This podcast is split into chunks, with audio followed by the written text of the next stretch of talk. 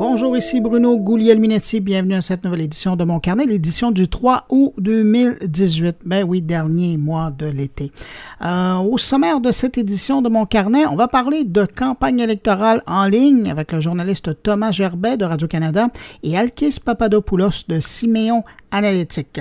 On va aussi parler avec le créateur du site glouton.ca, un agrégateur de recettes avec plus de 15 000 recettes déjà aujourd'hui, euh, qui pousse la formule plus loin converger le garde-manger des utilisateurs avec les circulaires des supermarchés. C'est assez intéressant comme initiative et surtout pas mal pratique.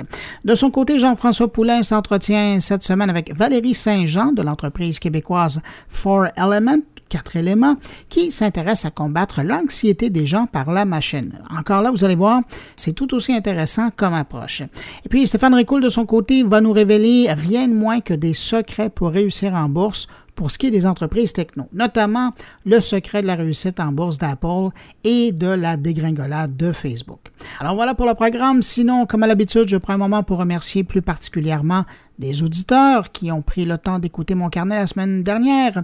Salutations à Ariane de Champlain, Christian Thibault, Yves Lafleur, Robert Pellerin et Gaétan Carl. À vous cinq, merci énormément d'avoir écouté euh, le podcast. Et puis évidemment, ben merci à vous qui m'accueillez avec toute ma bande aujourd'hui entre vos deux oreilles.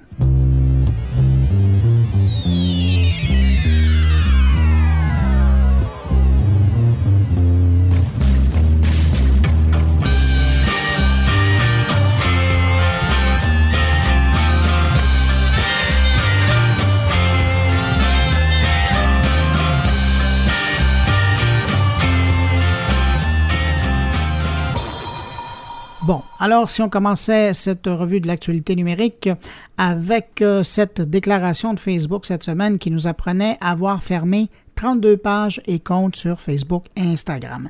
Des comptes qui étaient au centre d'une campagne de désinformation ou de fake news, si vous voulez, qui commençait à prendre de la vitesse. En partant, il faut mettre ces chiffres en perspective. Hein. Ça n'a rien à voir euh, avec euh, ce que un groupe de veille avait trouvé et forcé Facebook à révéler autour euh, de l'élection présidentielle américaine de 2016. À l'époque, si ma mémoire est bonne, on parlait de 3200 ou 3500 comptes. Alors, vous voyez déjà la différence. Et puis, encore cette fois, si quelqu'un n'avait pas révélé l'histoire avant Facebook, là c'est le New York Times qui a publié un article le matin même de la conférence, ben, je suis pas certain que Facebook en aurait parlé. Dans le fond, j'ai l'impression que cette annonce euh, de la semaine de Facebook était plus une opération de relations publiques pour rappeler aux utilisateurs, d'une part, mais aussi aux élus et aux actionnaires, que Facebook était au travail à chercher les campagnes de désinformation. Bref, c'est une bonne nouvelle quand même.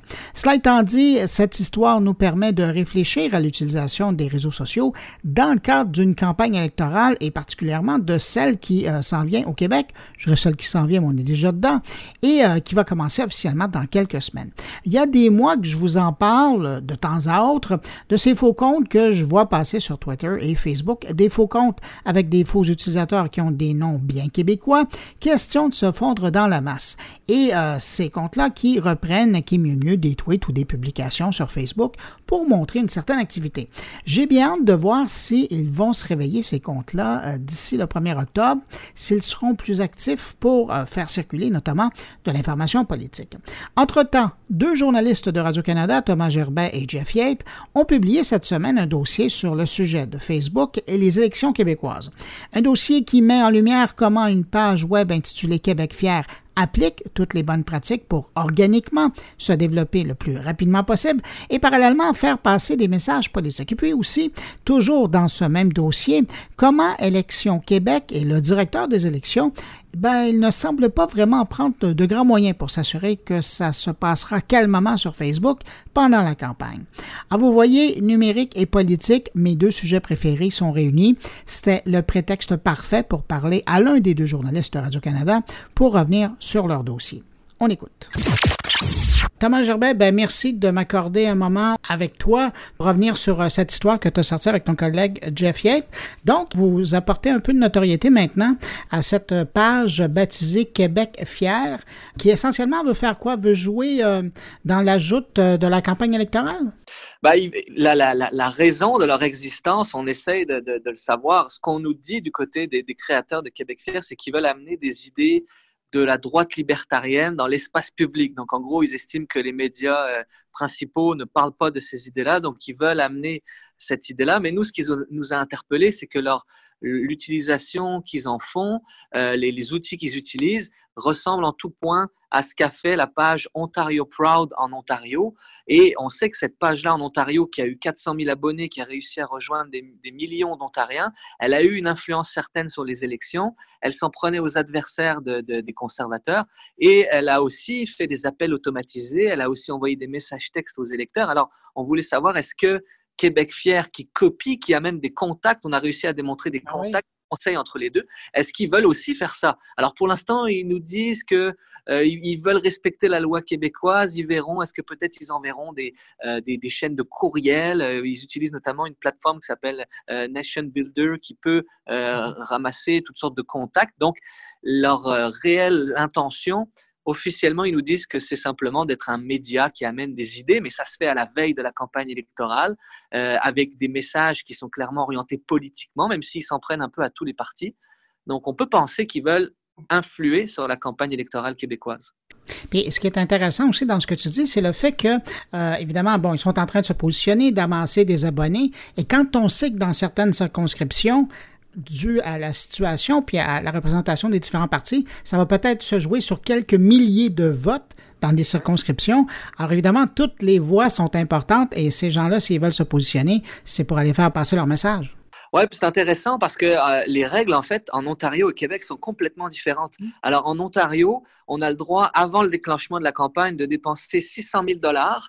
Euh, on parle d'un électeur, une association, un syndicat, une entreprise, bref, pour promouvoir des idées. Et puis, pendant la campagne, c'est 100 000 dollars. Mais au Québec, euh, c'est 300 dollars pendant l'élection et puis avant le déclenchement de la campagne, donc là ça va être le 29 août, c'est nos limites. Donc euh, on peut dépenser tout ce qu'on veut. Mais ce qui est intéressant, puis d'ailleurs euh, tu, nous offrais cette analyse dans, l'article toi-même, c'est qu'avec 300 dollars aujourd'hui, même si ça a l'air petit, on peut déjà avoir un impact réel. Euh, les, publicités Facebook vont nous permettre d'aller toucher quelques milliers, quelques dizaines de milliers de personnes. Si la publication a un peu de viralité, on peut aller chercher quelques centaines de milliers de personnes. Donc même en limitant à 300 dollars, on n'annule pas le pouvoir de nuisance ou d'influence que peut avoir euh, une telle page. Euh, donc, c'est intéressant là, de voir cette loi québécoise, euh, est-ce qu'elle est encore valable dans la réalité de 2018 le directeur général des élections nous dit que peut-être il faudra la revoir et on va utiliser cette élection-là comme un peu de test pour voir est-ce qu'il faut revoir certaines dispositions de la loi. C'est probablement l'aspect le plus troublant que j'ai vu dans votre dossier, c'est tout le volet du côté du directeur des élections ils n'ont pas vraiment l'air à mettre euh, les bouchées doubles pour se préparer. Ben, c'est un peu mon impression, c'est-à-dire que moi j'ai été très surpris lorsqu'on a fait l'entrevue avec la porte-parole du directeur général des élections. On lui a dit bon bah tout le monde, tout le monde est au courant que les élections en Occident ces derniers mois et années ont toutes plus ou moins euh, subi euh, l'influence de Facebook, que ça soit bon, bah, avec les Russes, euh, enfin la théorie sur, avec les Russes aux États-Unis, l'utilisation de publicité à, à grande échelle, les fausses nouvelles. Donc bref, mm-hmm. là il y a eu Ontario Proud en Ontario. Que, comment on se prépare au Québec? Et ce qu'on nous a dit, bah, c'est qu'ils vont faire une vigie. on ne sait pas exactement combien de personnes seront mobilisées. On a demandé, mais vous, avez quoi, une armée de personnes qui vont regarder Facebook On nous dit, bah, on espère surtout qu'il y aura des, euh, des, partis politiques ou des citoyens qui vont pouvoir faire des dénonciations s'ils voient des choses étranges. Mais on était un peu surpris de voir qu'il n'y avait pas réellement de mobilisation pour surveiller Facebook. On nous a même dit que euh, deux gestionnaires de communauté du directeur général des élections, ceux qui communiquent avec les citoyens, pourraient peut-être regarder. Ça semblait pas être une mobilisation, disons, très très forte euh, face à une, on ne dit pas que quelqu'un va déstabiliser l'élection québécoise, mais c'est arrivé, on sait qu'il a au moins de l'influence est possible. Comment, par exemple, s'assurer que la personne va euh, respecter le 3, les 300 dollars? Euh, On le sait que euh, c'est pas possible actuellement au Canada de voir combien une page a dépensé en publicité. Ça l'est possible aux États-Unis, mais pas au Canada. Donc là, comment va s'y prendre le directeur général? Est-ce qu'il va contacter la page pour lui demander de lui remettre des factures? Mais qui est derrière la page? Donc tout ça, c'est vraiment, ça va être vraiment compliqué pour le directeur général des élections. Oui, puis dans un contexte de Facebook, c'est encore plus intéressant parce que si euh, les gens de Québec Fier ou un autre groupe organisé décident justement d'organiser d'utiliser les pages personnelles de ces abonnés-là pour relayer l'information de façon tout à fait organique, même si organisé. Qu'est-ce que Élection Québec pourra faire avec ça? Hein? Ben moi, je me pose la question parce que, alors, en, gros, là, ce qu'on ce qu'on appelle les intervenants particuliers au Québec, aux États-Unis, en Ontario, ils appellent ça des tiers. Donc, c'est des gens qui ne sont pas liés à un parti politique on a le droit donc de, faire valoir son opinion, euh, d'appeler par exemple à s'abstenir, mais on ne peut pas dire votez pour un tel ou ne votez pas pour un tel. Donc ça c'est très euh, c'est très ciblé. Mais moi je m'interroge est-ce qu'un parti pourrait mobiliser euh, un millier par exemple de ses sympathisants qui chacun de son côté créerait une page avec leur nom ou pas et puis lancerait toutes sortes de, de, de de théories, d'attaques ou autres? Comment on va faire pour pour euh, surveiller ça. C'est très. Aujourd'hui, c'est là-dessus que se passe une élection. Je veux dire, on le sait, là, il n'y a pas besoin d'être un grand connaisseur des réseaux sociaux pour savoir que le terrain aujourd'hui, euh, il est là aussi. Euh, est-ce qu'on est prêt? La question se pose. en tout cas, Thomas, toi et ton collègue, vous êtes les premiers à vraiment avoir soulevé la pierre. bravo, merci. Et puis j'ai l'impression que c'est pas le dernier topo que tu vas faire sur le sujet d'ici même le début de la campagne. Non, puis je pense que c'est intéressant aussi, qu'est-ce qu'on peut. Quelqu'un me demandait tout à l'heure, qu'est-ce que nous, comme citoyens, on peut faire? Ben, D'être conscient de ce qu'on partage, euh, de savoir que, bon, une image, par exemple, de partager si vous aimez les bleuets du Québec, ça a l'air anodin, mais en réalité, quand on regarde qu'est-ce qu'il y a derrière cette page, on peut voir qu'il y a un dessin politique. Donc, chacun devrait aussi être. Euh, euh, faire attention et surveiller ce qu'il partage et ce qu'il relaye comme, comme information, comme contenu. Thomas Gerbet, journaliste à Radio-Canada, merci beaucoup pour l'entrevue. Merci. Bon podcast.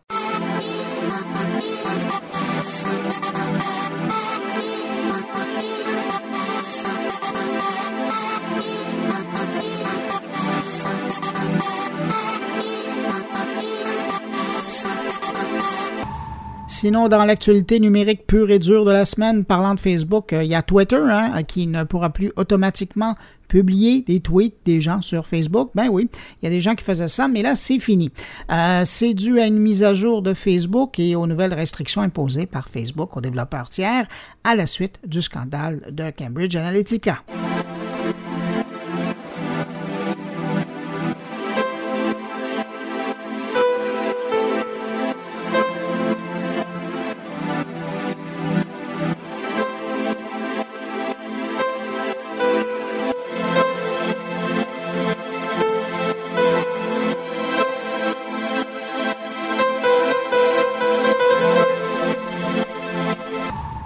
Parlant de Twitter, une vraie info sur euh, Twitter. Cette semaine, euh, le réseau social a publié des informations pour expliquer comment fonctionnait l'algorithme de recherche de Twitter. Et on a appris qu'il y avait trois choses qui étaient prises en compte par l'algorithme de recherche de Twitter lorsque venait le temps de présenter des tweets à ses utilisateurs lors d'une recherche. Et si vous vous demandez pourquoi Twitter révèle tout d'un coup cette information, c'est pas vraiment par souci de transparence, mais plutôt parce que depuis un moment, Twitter était accusé de censure, notamment par des républicains aux États-Unis et euh, le président Trump lui-même au passage. Alors, sentant la soupe chaude, ils ont décidé de soulever le capot et de présenter un bout du fonctionnement de l'algorithme de recherche de Twitter. Bref, dans un article du blog de Twitter, on apprend que pour une recherche dont le résultat comporte 30 000 tweets, par exemple, ben, la machine arrive à faire une sélection en utilisant les facteurs suivants. Il y en a trois. Les tweets de personnes qui vous intéressent devraient être bien classés. Les tweets qui sont populaires sont susceptibles d'être intéressants et devraient être bien classés. Et puis finalement, les tweets d'acteurs de mauvaise foi qui ont l'intention de manipuler ou de diviser dans la conversation devraient être classés, eux, en bas de la liste. Alors voilà, c'est simple comme ça. Et je termine en citant Twitter. On nous dit nous classons les tweets et les résultats de recherche. Nous faisons cela parce que Twitter est plus utile quand il est pertinent. Et ils ajoutent ensuite nous devons également nous occuper des acteurs de mauvaise foi qui ont l'intention de manipuler ou de nuire à une conversation saine. Merci, shérif. Ça, c'était de moi, c'était pas dans le communiqué.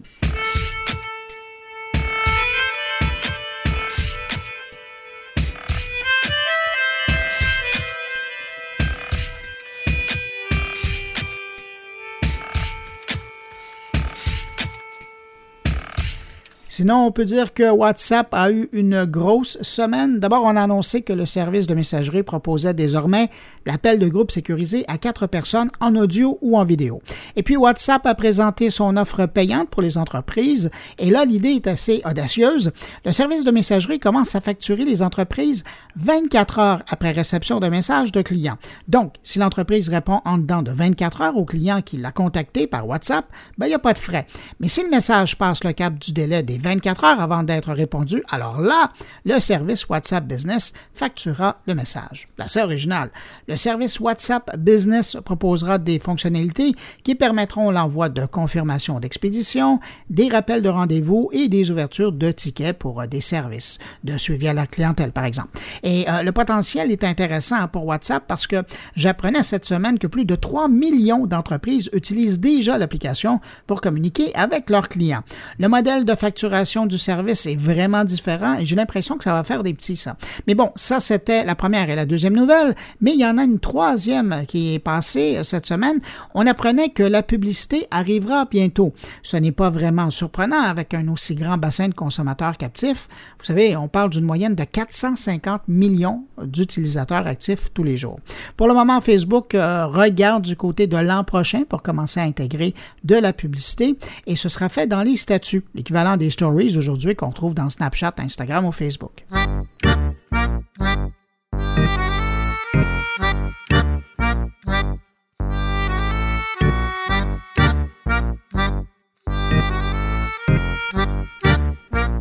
Cette semaine, on a vu Netflix bomber le torse devant les grands studios d'Hollywood avec l'annonce d'une entente avec le fabricant de téléviseurs Sony. Le fabricant a présenté de nouveaux appareils qui incorporent le filtre Netflix, rien de moins. Vous avez bien entendu, Sony propose maintenant de calibrer certains de ses téléviseurs avec la qualité d'image de Netflix en utilisant le Netflix Calibrated Mode. À ma connaissance, aucun grand studio hollywoodien, même pas Sony Pictures, n'a eu ce privilège-là. Ça doit ruer dans les brancards chez euh, Sony Pictures, mais le fabricant de téléviseurs Sony, une autre division, marque une première avec cette fonctionnalité offerte sur deux euh, téléviseurs, les AF9, euh, qui est un appareil OLED, et le ZF9, qui est un appareil LCD, deux modèles de la série Bravia Master. Concrètement, qu'est-ce que ça va donner aux gens qui vont regarder un film de Netflix sur un de ces deux téléviseurs, eh bien, ils auront droit à une qualité d'image proche de celle qu'on retrouve sur un moniteur de contrôle d'un studio de production de Netflix.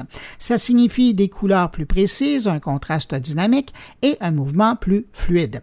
Le Netflix Calibrated Mode est le fruit d'une collaboration entre les équipes d'experts en qualité image de Sony et les coloristes de Netflix. Reste à voir maintenant si l'entente est une exclusivité avec Sony ou si d'autres fabricants de téléviseurs pourront mettre la main là-dessus. Je pense notamment à Samsung ou LG qui devraient être intéressés. À suivre.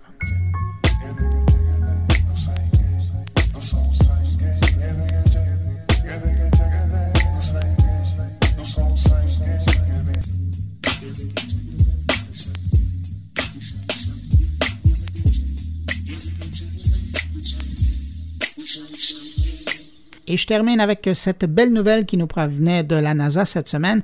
Presque 50 ans après que l'homme ait marché sur la Lune, l'Agence spatiale américaine publie près de 19 000 heures d'enregistrement liées à la mission d'Apollo 11. C'est le 20 juillet 1969, donc c'est l'an prochain que ça fera 50 ans, que Neil Armstrong et Buzz Aldrin mettaient chacun leurs pieds sur la Lune, à 20 minutes d'intervalle d'ailleurs, alors que leur camarade Michael Collins tournait en orbite autour de la Lune pour les ramener une fois la mission terminée. 19 000 heures d'audio, ça représente presque la totalité des enregistrements de toutes les conversations survenues durant les huit jours et plus qu'a duré la mission. Si vous décidez d'écouter ça, ça va vous demander un deux ans pour entendre tout ça. Si vous demandez pourquoi on parle de 19 000 heures d'audio alors que la mission a duré seulement huit jours, c'est que les communications étaient réparties sur plus de 30 canaux et qu'on entend donc tout le monde sur le système d'intercom, les contrôleurs de vol, les astronautes, Enfin, tout le monde qui a travaillé à cette mission. Et si vous êtes plus visuel, ben, sachez que vous pouvez également lire les transcriptions de communication. De ces enregistrements, j'ai extrait probablement la phrase la plus célèbre prononcée par un astronaute jusqu'à aujourd'hui, et je vous la fais entendre dans sa forme originale, sans montage. Vous avez deviné, ce sera la voix de Neil Armstrong.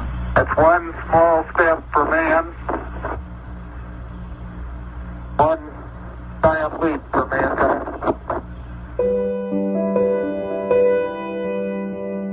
Thank you.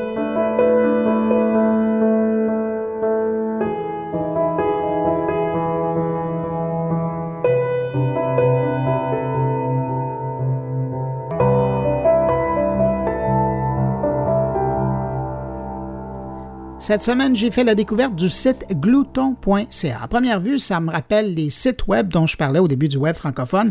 D'ailleurs, entre-temps, on a vu des logiciels aussi apparaître qui faisaient la même chose et qui nous permettaient essentiellement de dire ce qu'on avait dans le frigo et de générer des suggestions de recettes.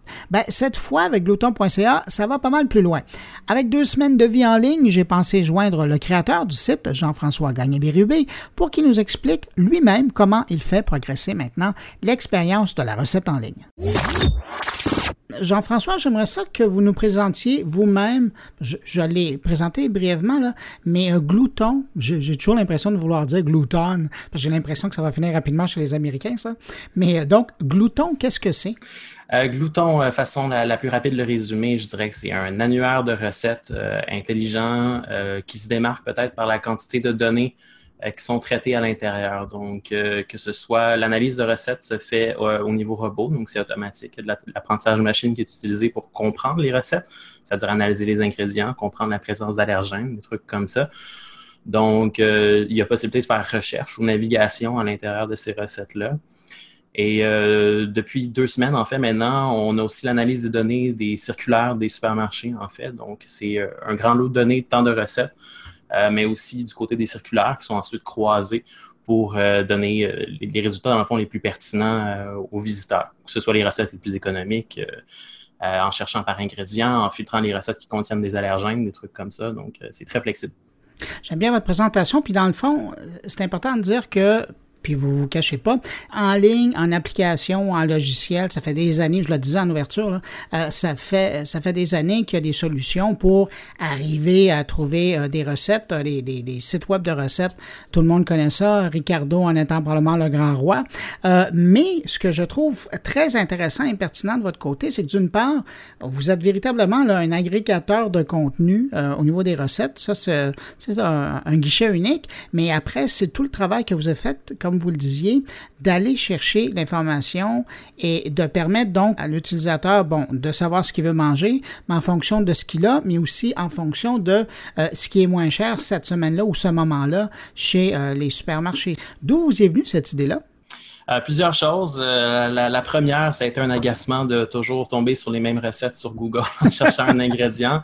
Donc, on ne peut pas vraiment se, protéger là contre, euh, contre le référencement organique, en fait.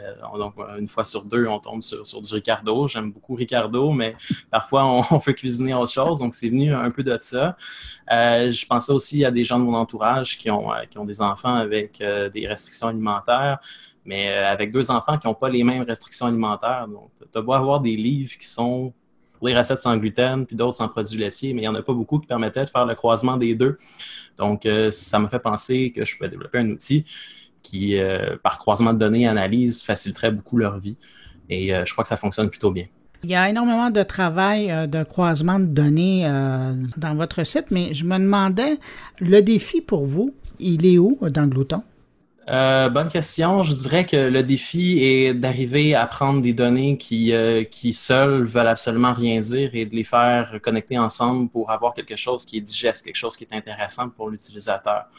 Donc, euh, c'est certain, je dirais même au niveau de la substitution d'aliments aussi dans des recettes. Donc, bon, parfois une recette avec des tomates cerises, ben, c'est pas, pas un drame si on utilise des tomates italiennes ou des tomates sur vigne ou peu importe. Donc, c'était de de créer un noyau qui était capable de faire la différence, de, la différence entre tous ces ingrédients-là euh, et de comprendre aussi un peu euh, les substitutions. Donc, une recette qui contient des tomates, ben, si c'est des tomates italiennes qui sont spéciales, mais ça peut quand même avoir une valeur dans l'algorithme que j'ai développé.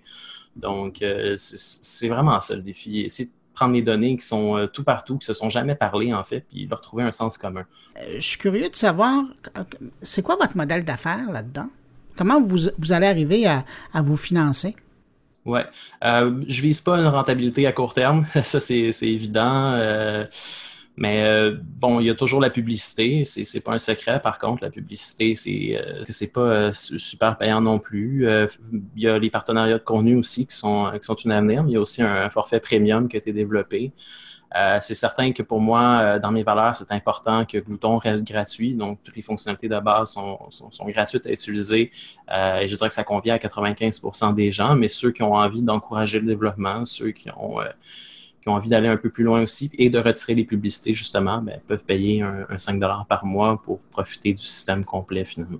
Et pour le moment, le service, je me trompe, où il est, je dis bien pour le moment, essentiellement pour les consommateurs québécois? Pour l'instant, oui. C'est sûr que dans euh, le robot que, j'ai créé, qui fait l'analyse de recettes, il y a de l'analyse syntaxique qui se fait, de l'analyse euh, de la langue aussi. Donc, euh, pour l'instant, c'est surtout adapté au Québec. Il faut savoir aussi que les Québec, par rapport à Européens, n'utilisent pas les mêmes unités de mesure pour les recettes, entre autres. Mais c'est certain qu'éventuellement, j'aimerais indexer que ce soit des recettes américaines, canadiennes, anglophones, même européennes, pouvoir un peu permettre à mon robot d'apprendre une nouvelle langue, si je peux dire permettre aux gens aussi de décider est-ce qu'ils veulent des recettes euh, européennes et québécoises ou strictement québécoises? Donc, ça pourrait être euh, des possibilités aussi à moyen terme. Et donc, ce sera aussi la possibilité pour vous d'aller chercher euh, tout ce qui est produit vendu sur les grandes surfaces européennes ou canadiennes anglaises, par exemple, et de les ajouter dans votre offre des recettes qui viennent des supermarchés. Tout à fait. Ben, au niveau de l'analyse des supermarchés, j'essaie de, de garder ça le, plus local possible finalement. Donc, toujours avec le code postal, on a la possibilité de détecter les, euh, supermarchés qui sont euh, à une distance acceptable en fait de l'utilisateur. Donc, euh, il y a aussi un peu de ça qui est le défi en fait par rapport aux régions à l'extérieur du Québec. Mais plus le temps avance, plus je suis capable de pousser les algorithmes aussi, plus la quantité de données qui rentrent est, est grande. Donc, plus je crois que je vais avoir des possibilités à ce niveau-là. Jean-François, est-ce qu'il y a déjà des grandes bannières qui vous ont approché? Euh, c'est moi qui les ai approchés. pour commencer, c'est certain que moi, euh, en développant ça, j'avais besoin d'aide financière, donc euh, j'ai approché certaines grandes surfaces. L'accueil a été très bon. c'est souvent des questions budgétaires ou des questions de timing, je dirais, qui font, qui ont, ont hésité à embarquer dans, dans certains cas je crois que c'est quelque chose qui les intéresse, surtout dans l'optique où ce qu'ils vont vraiment développer dans les prochaines années, c'est l'épicerie en ligne. C'est quelque chose qui est encore marginalement utilisé euh, au Québec, qui est peut-être plus commun pour les Européens. Mais euh, il y a des budgets euh, du côté de ça chez, chez les différentes chaînes québécoises, ce qui fait qu'ils seraient peut-être plus enclins à vouloir participer à mon projet. je suis ouvert à en parler d'ailleurs pour, pour ça. Mais je crois que de pouvoir, par exemple, ajouter les ingrédients des recettes directement dans son panier virtuel, préparer ses commandes chez les différents détaillants, euh, pouvoir profiter aussi des meilleures promotions selon les différentes chaînes qu'on visite aussi. Donc, euh, savoir que ben, si moi je visite trois supermarchés chaque semaine et que les tomates cette semaine sont en promotion chez les trois, ben, je suis capable d'identifier lequel des trois a la meilleure offre aussi pour euh, faire l'achat le plus responsable dans les trois ou en fonction de si c'est un ingrédient local ou etc. Donc, euh, j'espère bien pouvoir leur parler un peu plus, euh, un peu plus longuement éventuellement. Je crois qu'on bénéficierait tous les deux de, dialoguer là-dessus. En terminant, Jean-François, dans cinq ans, Glouton, ça va ressembler à quoi? Bonne question. Euh, ce que j'aimerais que ce soit, c'est quelque chose d'au moins disponible dans toute la francophonie. Canadien anglais aussi, un inventaire de recettes décuplé, au-dessus de 100 000 recettes facilement, mais aussi trouver des nouvelles possibilités d'analyse pour les données qui, qui sont analysés par Glouton. Euh, peut-être au niveau de l'analyse de comportement, entre autres, euh, les habitudes d'achat, des trucs comme ça, donc des suggestions de recettes en fonction euh, des intérêts des recettes que les gens ont déjà visitées, des trucs comme ça. Donc, développer des algorithmes toujours un peu plus précis pour aider les gens à faire des meilleurs achats et des meilleurs choix pour cuisiner à la maison, éviter le gaspillage aussi. Jean-François Gagné-Bérubé, merci pour cette, euh, dire, ce service public presque de glouton.ca que vous avez euh, mis en ligne depuis deux semaines. j'encourage fortement les gens à aller faire un tour. Vous allez voir, euh, je suis persuadé que vous allez avoir des idées pour le dîner ou le souper qui s'en vient. Merci beaucoup de m'avoir reçu. Merci, au revoir. Au revoir.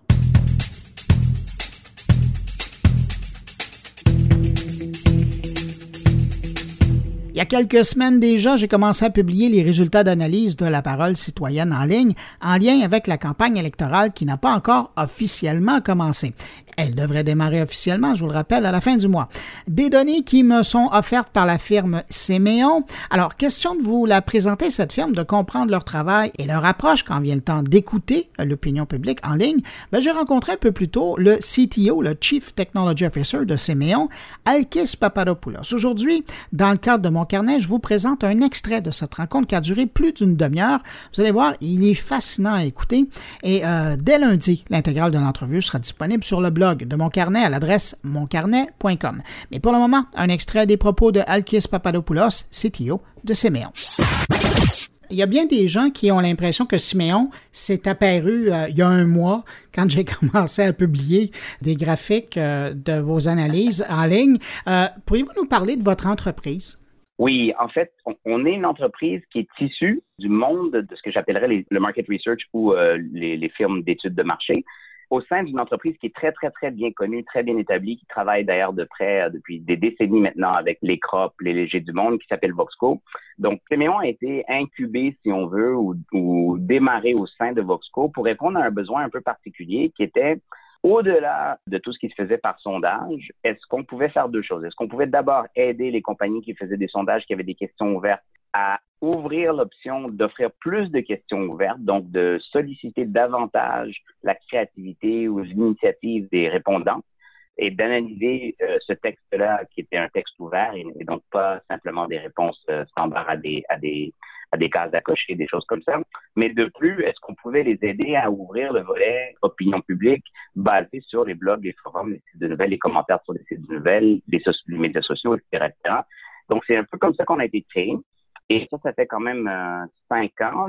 Euh, la compagnie Siméon a été sortie, si on veut, de Voxpo pour devenir une compagnie indépendante euh, en 2000, fin 2013, début 2014. Donc, c'est vraiment devenu une compagnie. Donc, c'est une compagnie qui, qui, qui, existe depuis un certain temps où on a consacré la plupart de notre temps, je dirais, les quatre cinquièmes de notre temps jusqu'à tout récemment était en R&D, donc en recherche et développement pour travailler le produit, développer davantage nos algorithmes d'intelligence artificielle et qui sont basés sur de l'apprentissage supervisé, semi-supervisé, etc., Donc, ce qu'on appelle du machine learning, qui est très, très, qui est un mot, euh, une expression très populaire à Montréal depuis euh, etc., évidemment. Euh, mais nous, ça fait 25 ans que moi et mon équipe, on travaille dans ce domaine-là. Et là, ça fait à peu près euh, six ans qu'on travaille là-dessus pour Séméon. On a commencé à commercialiser il y a peut-être euh, deux ans. C'est peut-être pour ça que les différents intervenants peuvent croire ou penser qu'on est relativement récent, euh, mais on a du succès avec des, entreprises d'envergure, des grandes institutions financières au Québec, au Canada, euh, les fonds de pension parmi les plus grandes au Canada, des groupes euh, euh, de, de, tout acabit, euh, tout ce qui touche à du, ce qu'on appelle du CPG, donc des, des produits consommateurs euh, aux États-Unis, etc. Donc, on étend progressivement notre, notre portée en termes de clients et de type de mandat. Et en fait, ce qui est intéressant, c'est qu'au tout début, étant donné l'association avec Voxco, ben on a fait du travail justement avec euh, avec des groupes euh, aux États-Unis qui ont qui nous demandaient de faire d'analyse dans certains États clés pendant les élections en 2008, ensuite en 2012, euh, donc de contraster les deux. Nous, on était on n'était pas en 2008, mais en 2012, ils nous demandaient de contraster les résultats de 2012 avec ceux qu'ils voyaient en 2008, euh, etc. Donc, on a déjà travaillé dans cette sphère-là et Siméon, c'est une compagnie qui, bien que jeune, se concentre vraiment sur le pouls des gens donc le pouls du consommateur. Donc, on veut aider les compagnies à mieux comprendre et respecter leurs consommateurs.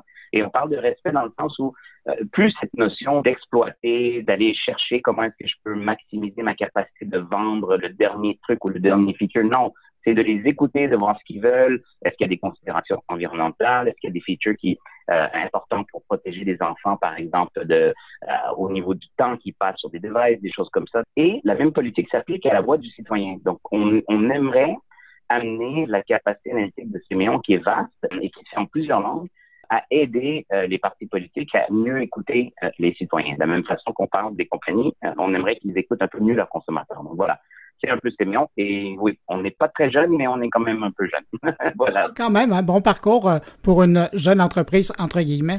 Parce que votre parcours, vous le disiez tout à l'heure, le, gros de votre quotidien, vous le passez euh, dans le domaine du commercial, à aller chercher euh, de l'information pour aider les, entreprises à mieux comprendre leurs clients, leurs consommateurs potentiels. Mais là, ce virage que vous faites aussi, ou cette entrée que vous faites aussi dans le domaine de la politique, en quoi vous trouvez ça intéressant, Pour deux raisons, en fait.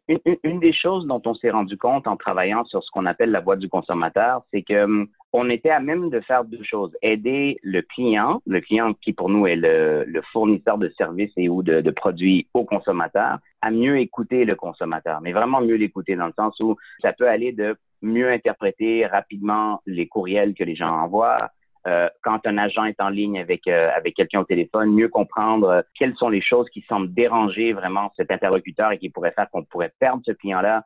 Et, oui, c'est sûr qu'au bout du compte, pour ces compagnies-là, ce qui est important, c'est de minimiser ce qu'on appelle le fameux churn, donc conserver le plus de clients possible.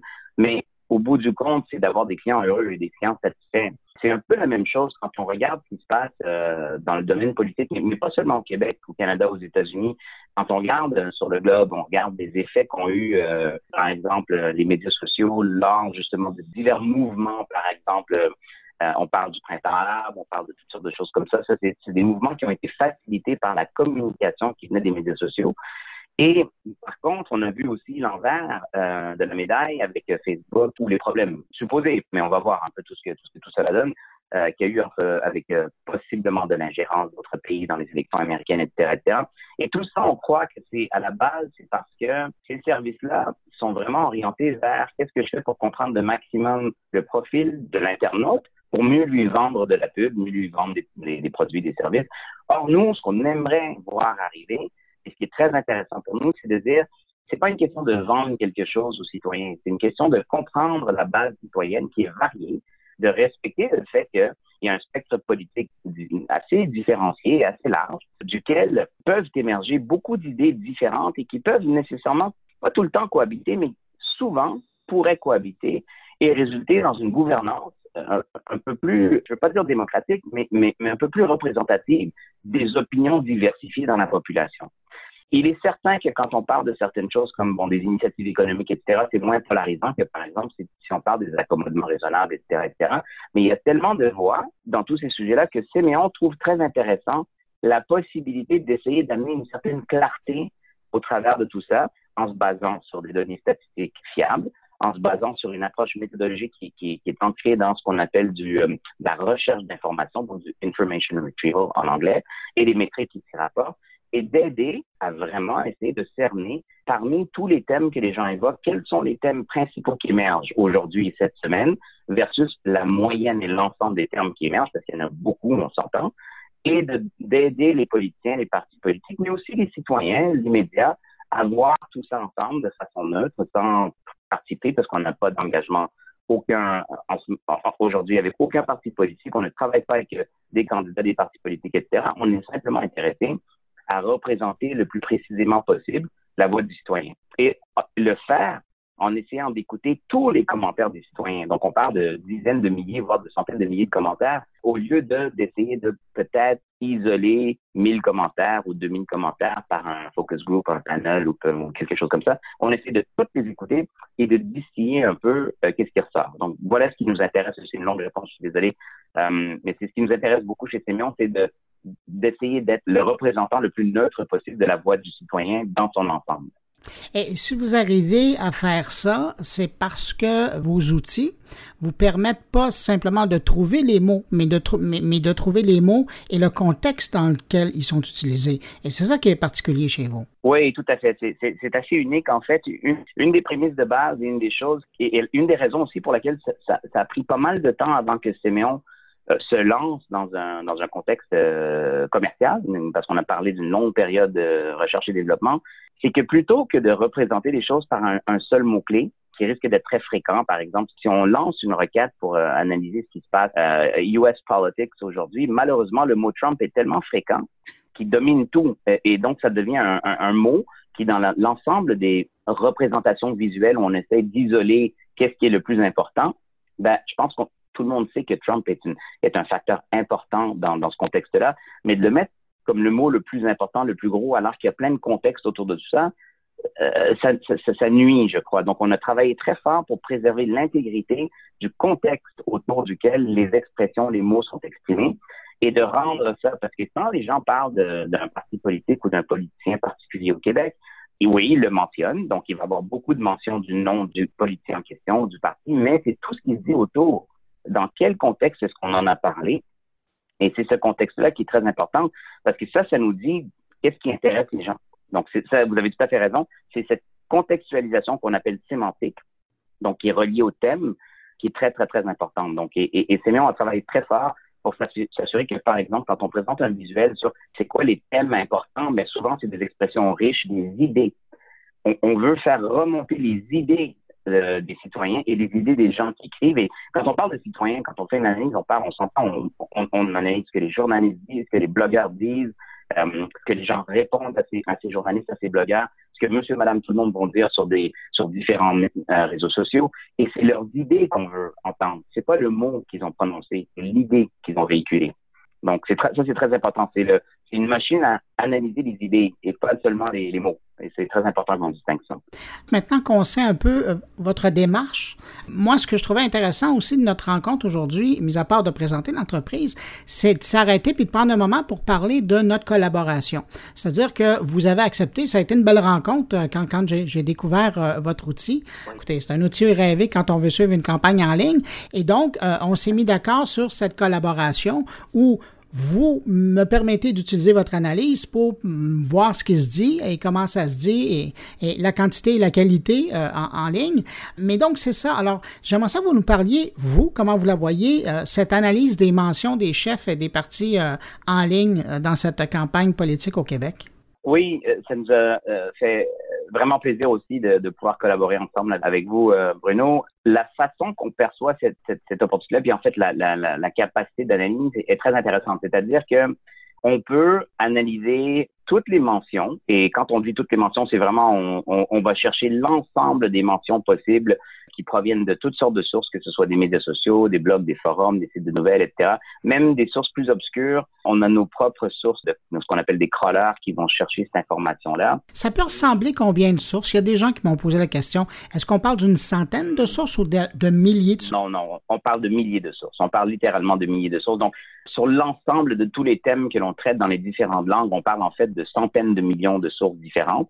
Dans le contexte dont on parle vraiment d'un volume absolument faramineux, nos systèmes sont entraînés sur euh, aussi des centaines de millions de phrases type euh, dans différentes langues, etc., etc. Euh, c'est un peu pour ça qu'on parle d'intelligence artificielle parce que c'est toute une question d'entraînement sur la volumétrie et la donnée. Elle est très importante.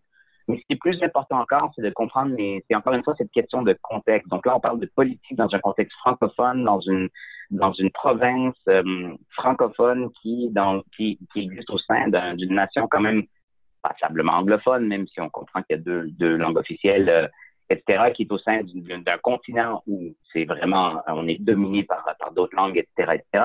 C'est normal, c'est la réalité euh, québécoise. Et c'est la capacité du système d'inférer, de comprendre quelles sources sont à faire ou ont attrait. Euh, et ça, ça peut vouloir dire, par exemple, que s'il y a des mentions sur des blogs et des forums en Floride, euh, parce, que, parce que ça peut arriver, euh, pendant les élections, il y a des gens qui auront déjà quitté euh, septembre, octobre, mais s'ils sont pas là, c'est pas grave. On veut quand même savoir que c'est potentiellement des gens d'origine québécoise qui parlent, même s'ils sont aux États-Unis, etc., etc. Donc, on parle de milliers, voire de dizaines de milliers de sources. On parle euh, d'une semaine à l'autre, littéralement, encore une fois, de dizaines de milliers de, mentions. Euh, il y a beaucoup de mentions qui se dédoublent, évidemment, parce qu'il y a des gens qui répètent des mentions. Donc, un exemple très simple, c'est quelqu'un tweet quelque chose, il y a plein de gens qui le retweetent, ben, on, on comprend très bien. Euh, mais la volumétrie autour du retweet est importante. Elle amène une information. C'est-à-dire que ce tweet-là était plus important, un peu en fonction du fait qu'il a été populaire, parce que les gens, beaucoup de gens l'ont retweeté. Mais le contenu sémantique du tweet et du retweet sont identiques, parce que c'est exactement le même texte. Donc, on fait très attention à tout ça. Et ce qui est intéressant, c'est donc on ramène euh, tout ça autour des mentions individuelles de chaque chef de parti politique et chaque euh, euh, chaque parti politique de façon séparée.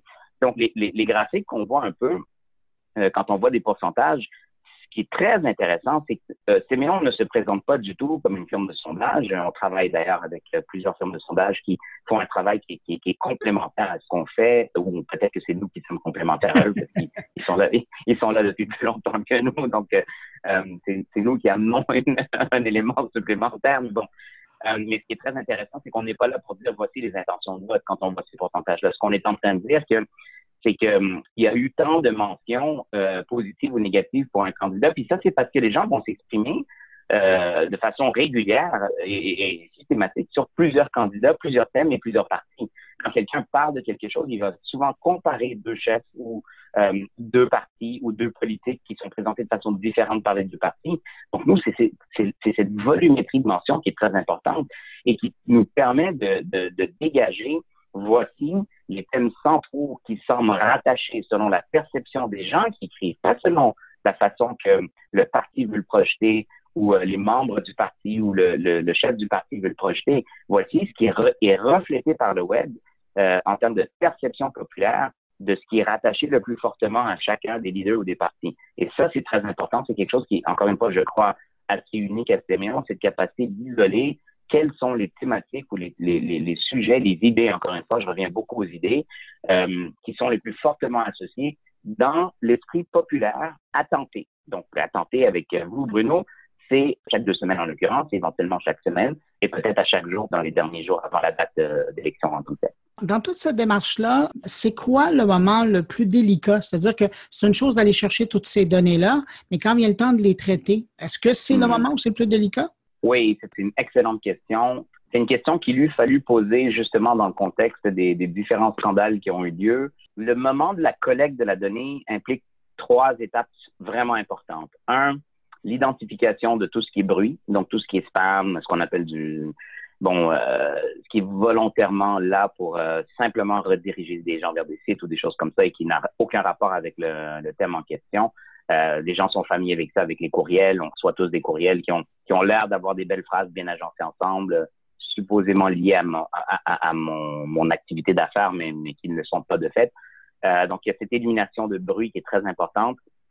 Euh, la deuxième étape, c'est cette, cette, contextualisation dont on parlait, c'est d'identifier la densité sémantique. Donc, quels sont les thèmes qui émergent? Est-ce que les thèmes vraiment ont l'air d'avoir rapport avec le sujet en question? Ça, c'est très important. Euh, c'est un peu jumelé avec l'élimination du bruit parce que déterminer et, comprendre que des thèmes importants émergent, euh, ça nous aide aussi à éliminer là où les thèmes ont la faux, etc. Et évidemment, il y a tout le contexte de la provenance et de la, la qualité des sources. Et ça, c'est quelque chose où euh, on fait un effort. Je ne veux pas dire quasi journalistique parce que on n'est pas des journalistes, c'est pas c'est pas notre, profession. Par contre, on est extrêmement sensible à la nature et à la provenance des sources, à la qualité des sources et à la diversité des sources. Donc, on veut pas. C'est un peu. Je donne un exemple, puis c'est pas du tout pour taper sur la tête d'un Google, d'un Bing, etc. Mais souvent, on va faire une requête sur, sur des, des grands moteurs de recherche et le, le, top 10 résultats, c'est provient essentiellement de quatre sources. Euh, Wikipédia, il y en a toujours deux ou trois. Euh, Amazon, euh, CNN, peut-être Fox, dépendant de la question qu'on pose, c'est controversé. Et, ça, c'est dans le contexte américain, évidemment, mais au Canada, c'est à peu près pareil, puis c'est un peu pareil partout. c'est malheureux d'être contraint, premièrement, d'être limité à 10, 10 réponses, 10 20 réponses, d'être limité à trois, quatre sources. Alors que nous, ce qu'on veut, c'est s'assurer de la variété des sources, de la qualité des sources. Et, de la variété, ça veut dire qu'on n'exclut rien. Et on le voit quand on parlait de diversité dans le spectre politique. C'est sûr qu'on voit des choses qui sont extrêmes, euh, de part et d'autre, droite et gauche. Euh, mais euh, la distribution normale des, catégories, des thèmes, des idées, encore une fois, je reviens tout le temps à la notion d'idées importantes, elle se retrouve quand même concentrée au centre de la, cloche, si on veut, dans, la courbe normale et les éléments limites, ben, ils ne se retrouvent pas, ils remontent pas. Donc, c'est très important, ces trois étapes-là. Euh, nettoyage, euh, validation de, de, la, de la pertinence du contenu et euh, diversité du contenu. Très important au début. Donc, c'est une excellente question parce que c'est un peu ce qui est à la base de ces Si on ne faisait pas ça, ben, essentiellement, on serait limité à un nombre, un nombre réduit de résultats et on n'aurait pas la même qualité de, on n'aurait pas la même qualité euh, je dirais, statistique euh, en termes de, de variété de, de contenu. Une question qui euh, provient d'un abonné euh, sur Twitter qui euh, demandait, lors de la publication d'une des grilles d'analyse, où on montrait des, des pourcentages. dans le cas qui l'intéressait, c'était, on, voyait le cercle de propos concernant, de sentiments concernant ah François Legault. Vous allez vous en souvenir. Et donc, ça semblait quand même assez bien réparti entre le positif et le négatif. Et puis, par la suite, quand on allait voir le nuage des extraits, des commentaires, on n'y voyait que du négatif ou du neutre, mais pas de positif. Comment, vous expliquez cette, euh, différence entre les, deux, représentations? Oui, c'est une très, très bonne question aussi. Les deux représentations ont une fonction différente. C'est la première chose à comprendre, d'où l'importance de véhiculer un peu plus d'informations au niveau de la méthodologie de Séméon. Donc, ce que j'appellerais les, les, graphes de sentiment. Donc, en, en l'occurrence, je pense dans le cas de, justement du, du, de la coalition Avenir Québec, euh, le graphe montrait qu'on était à peu près à 52% de négatif, 48% positif, ce qui est quand même pas mal. Donc, on est dans du 1 pour 1 essentiellement en termes de ratio de sentiment. Et euh, le nuage de concept, lui, semblait densément négatif. Donc, il penchait beaucoup plus, euh, clairement beaucoup plus du côté négatif. le, les ratios de sentiments, quand on les montre, en fait, reflètent l'ensemble des commentaires. Donc, s'il y a eu 5 000 commentaires ou 10 000 commentaires sur la coalition Avenir Québec, ben, sur les 10 000, euh, invariablement, il y en a euh, des milliers qui n'ont qu'une seule mention et qui n'ont pas été, euh, non, par exemple, c'est un tweet, quelqu'un a écrit quelque chose, ça se trouve être positif, mais personne ne retweet, personne n'interagit, personne ne dit rien. Donc, c'est ce qu'on appelle un peu le long tail, le long tail des deux côtés, euh, des deux côtés de la courbe normale. Euh, c'est tout à fait normal. La volonté, c'est de montrer que si on tient compte de l'ensemble des commentaires du peuple, donc de la population, euh, on est à un ratio qui est à peu près moitié-moitié, ce, qui est, tout à fait fair. Nous, nous on estime que c'est légitime de faire cela parce que ça montre un, peu la statistique réelle, si on veut, sur l'ensemble des commentaires, qu'est-ce que ce soit 5 000, 10 000 ou 100 000. Le nuage de concept a une fonction un peu différente, c'est de prendre euh, alors là, ce, qu'on, ce sur quoi on se concentre, c'est des, c'est des préceptes de, de ce qu'on appelle la, la recherche d'information, donc du information retrieval en anglais. On prend les thèmes qui sont les plus denses en termes de pertinence. Et la pertinence, elle est mesurée par le nombre de personnes différentes qui ont véhiculé ces concepts-là, la visibilité des sites sur lesquels ces concepts-là ont été mentionnés et effectivement la fréquence aussi de ces concepts-là. On ne peut pas négliger la fréquence, mais c'est pas le facteur le plus important. Quand on tient compte de ces trois éléments-là, en fait, on se rend compte que euh, cette quarantaine de concepts euh, ont une fréquence en fait qui est deux à trois fois plus élevée que la moyenne, pas, pas que la moyenne. Donc on s'entend que euh, c'est normal, c'est parce que j'ai tellement de concepts à une fréquence de 1, j'ai tellement de mots à une fréquence de 1, mais qui et, et qui malheureusement, euh, puis, pour les pour, c'est dommage pour l'internaute qui l'a écrit, ben il aurait voulu que quelqu'un réponde ou il aurait voulu que quelqu'un le retweet ou il aurait, voulu que ce soit plus visible, mais c'est pas le cas. Mais il y en a quand même beaucoup.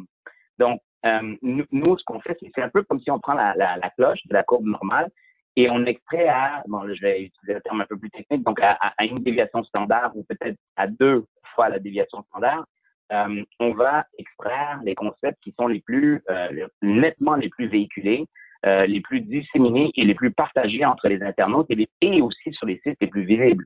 Parce que c'est malheureux, mais c'est comme ça. S'il y a des concepts qui sont sur euh, par exemple, des sites importants de nouvelles au Québec, il y a beaucoup plus de chances qu'ils soient vus euh, que s'ils sont sur un blog très obscur que personne ne regarde. Et c'est comme ça qu'il faut lire ces deux, graphiques-là. Ils sont très différents et, c'est voulu. Le but, c'est si moi je faisais une recherche sur Google ou Bing ou quelque chose comme ça et je lisais les 10, 20 premiers documents, parce que l'impression que j'aurais, c'est le nuage de concept.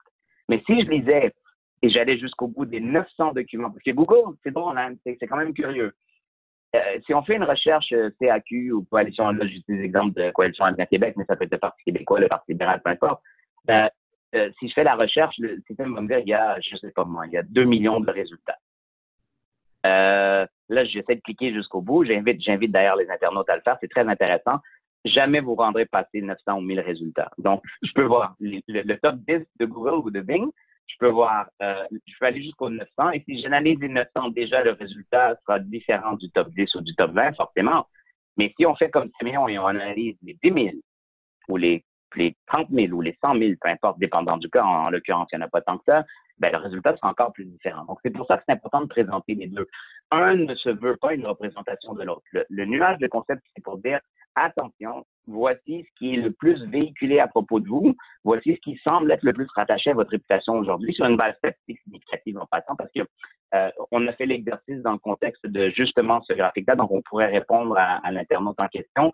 Euh, dans ce contexte-là, euh, le, les, les, les, les, concepts dans le nuage représentent quand même le tiers des mentions.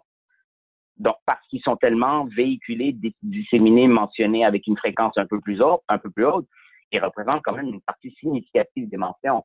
Mais c'est normal. Il y a des mentions. C'est comme dire, euh, je fais une recherche pour Donald Trump et puis Donald Trump, il représente 50% euh, de mes mentions. Ben, ben, c'est normal, il, il, est dans toutes mes affaires. Et en plus, tout le monde n'arrête pas de parler de lui. Alors, mais ça veut pas dire qu'il est le plus important. Mais bon, mais c'est un peu ça. Donc, c'est ça la distinction. Elle est, elle est importante. Le nuage de concept, c'est pour dire voici ce qui, qui semble le plus collé à votre réputation actuelle, mais de façon euh, assise euh, euh très, très, très, rigoureusement sur des bases statistiques importantes, alors que les, les, les, les, ratios de sentiments sont là pour dire dans l'ensemble, sur l'ensemble des mentions, euh, voici quand même votre ratio. Et ça, c'est important. C'est un peu la raison pour laquelle des fois, euh, on va euh, après des débats, ben le, on s'attache à certains points très précis euh, qui auront été mentionnés par un candidat et ça peut faire bouger de deux ou trois points ou quatre points les intentions de vote selon les sondages sur une base typique de entre 25 et 40% On s'entend deux, trois points, mais un ou deux thèmes peuvent faire bouger de cette façon-là euh, les intentions de vote. Donc, c'est quand même, c'est un peu le même équivalent. il y a des thèmes qui marquent plus et qui sont plus dans l'esprit collectif populaire, des idées, encore une fois, je reviens à des idées, euh, et mais dans l'ensemble, ça ne veut pas dire que tout est négatif ou tout est positif. Il y a, un équilibre. Jusqu'à maintenant, dans ce qu'on a commencé à présenter euh, en ligne, euh, tiré euh, de votre analyse, il y avait, bon, évidemment, l'aura des chefs, l'aura des partis, l'analyse de sentiments. Et ce qui s'en vient, ce dont on n'a pas encore diffusé, puis je veux juste vous entendre là-dessus, ça va être l'analyse des influenceurs. Ça, c'est particulier aussi. Oui. Oui. tout à fait, tout à fait. Et ça, c'est ça, c'est quelque chose qui est qui est aussi assez unique à Séméon. La notion d'influenceur, elle est très importante dans un contexte commercial pour Séméon, mais, de, et, de tous nos compétiteurs, évidemment, parce que les compagnies veulent savoir, dans un contexte de promotion, c'est qui les évangélistes de la marque, euh, c'est qui les détracteurs de la marque, etc. D'ailleurs, euh, on travaille beaucoup avec plusieurs compagnies au niveau de tout ce qu'on appelle le, Net Promoter Score. Donc, ça, c'est dans un contexte de sondage, etc qui sont des détracteurs, des, promoteurs de la marque, etc. Mais dans un contexte politique, qui est intéressant aussi, c'est que euh, il y a des gens qui ont clairement une capacité d'influencer le discours et, pas nécessairement, je, ne sais pas jusqu'à quel point, et ça c'est quelque chose où il y a de la recherche qui est en cours, euh, à laquelle Séméon participe d'ailleurs dans des contextes un peu différents, mais il y a de la recherche qui est en cours aujourd'hui beaucoup sur jusqu'à quel point est-ce qu'on influence le discours et la discussion versus jusqu'à quel point est-ce qu'on influence l'opinion? Et ça, il y, a, il y, a, des balises à mettre entre les deux selon moi. Euh, c'est des balises importantes parce que nous, ce qu'on constate, les métriques d'influence que l'on mesure sont basées sur trois facteurs. En fait, sont basées sur plusieurs facteurs mathématiques, mais trois facteurs importants. Euh, premièrement, est-ce que la personne a exprimé une opinion dans un endroit visible? Ça, c'est super important. Encore une fois, euh, et, et, mais c'est pas le seul facteur parce que sinon, on ne serait que sur des endroits visibles. Donc, les plus grands sites, les plus grands sites de nouvelles, les plus gros, etc. Donc, on, se retrouve un peu dans le problème un peu de, des moteurs de recherche où on, euh, ne se réfère qu'à 10 sites ou 20 sites, etc., etc. Donc, ça, c'est un premier facteur. C'est important, mais ce qui est encore plus important, c'est est-ce que les idées véhiculées par la personne sont reprises par d'autres. Donc, est-ce qu'il y a un facteur de propagation ou de dissémination des idées? Et le dernier facteur qui est super important, c'est est-ce que il y a une, est-ce que les idées perdurent? Et là, je, vais expliquer, c'est un peu le modèle du, plutôt que le modèle de Cloud, euh, par exemple, qui est un, une très belle compagnie qui fait du calcul sur Twitter sur euh, la portée, si on veut, de, la, de quelqu'un qui a un compte sur Twitter. Euh, le problème avec ça, c'est que c'est très, très, très basé sur le nombre de followers que j'ai. Et le nombre de followers, c'est toujours difficile d'évaluer la qualité de ses followers. je peux en avoir 100 000, mais il y en a, il y en a 5 000 qui m'écoutent. Euh, ou il y en a, ou même je, pose quelque chose, tweet quelque chose, ou je, mets, un message sur Facebook ou dans un blog, qui répond, qu'est-ce qui, interagit, qui est vraiment actif? Il y a toujours cette question de euh, joueur actif. Or, une chose qu'on a remarqué, une belle mesure, une, belle règle de pouce, si on veut, pour, euh, estimer cela, c'est de voir un peu s'il y a un facteur de propagation, qui veut dire qu'il va au-delà du site ou de, l'endroit où, l'idée a été véhiculée. Est-ce que l'idée perdure et est reprise par beaucoup d'autres personnes? À partir du moment où j'ai fait ça, c'est un peu comme le modèle du, euh, le fameux modèle du town hall, où euh, différentes personnes se lèvent et parlent et donnent leur opinion, etc. Puis tout d'un coup, on voit qu'il y a comme un, il y a comme un, ça commence à pencher d'un côté où on s'y attendait pas parce qu'il y a une personne qui s'est levée puis qui a dit quelque chose. Et tout d'un coup, euh, il semble y avoir le pendule, il penche du côté de cette, pas nécessairement de cette personne-là, mais ça vient d'avoir un impact sur le discours. Très important. Donc, on veut mesurer l'impact sur le discours et on pense que ça, ça peut être un véhicule pour aller après mesurer l'impact sur l'opinion. Et je dirais même plus que ça, en mesurant les accélérations et les décélérations, puis là on rentre dans des détails un peu plus techniques, de, de thèmes. Donc, quel thème accélère ou décélère, notamment quelques jours, peut-être dans les sept derniers jours avant une campagne. Et si on mesure aussi cette accélération de sentiments ou de décélération de sentiments, on pense qu'on est capable de voir vraiment vers où euh, la balle s'en va, si on veut. Euh, donc ça, c'est ça au niveau ça, les influenceurs ont un rôle très important, mais seulement si on tient compte de leur capacité de disséminer des idées. Euh, S'ils s'ils écrivent quelque chose, ils ont 100 000 euh, followers sur Twitter, euh, 50 000 followers sur Instagram et puis euh, 200 000 amis sur Facebook, mais ce qu'ils écrivent ne se propage pas malgré ces statistiques intéressantes, ça ne donne rien. Donc, on mesure ça encore une fois sur la base des idées, de la dissémination sémantique et la contextualisation sémantique des idées qu'on voit se propager. Honnêtement, ce que ça fait, il y a des gens qui nous ont déjà dit, ouais, mais c'est parce que ça, va biaiser vers les journalistes et les blogueurs. Et on va dire, ouais, mais c'est, nous, on le fait pas. C'est naturel que ça le fasse parce que ces gens-là sont en vue, sont lus par des, milliers, voire des centaines, voire des millions de gens. Et on a déjà fait ça. Alors, quand on a fait ça, un exemple qui nous a montré que le modèle était vraiment intéressant, quand on fait au Québec, nous, on sait c'est qui les blogueurs et les, journalistes euh, qui ont le plus d'influence au Québec. Euh, Bruno, vous en êtes un, clairement. Donc, vous avez un impact euh, dans le sens où euh, vous avez une capacité de, de quand, vous, écrivez quelque chose, beaucoup de gens vous lisent, etc., etc. Donc, on se doute que vous avez un impact. Mais nous, quand on rentre, euh, quand on rentre, par exemple, aux États-Unis, puis on nous dit, faites-nous une analyse de l'Arizona, de l'Indiana, de l'Ohio, du Texas, et puis certains États critiques où, par exemple, le Tea Party peut venir jouer avec les partis républicains, puis bon, on ne sait pas trop ce qui se passe.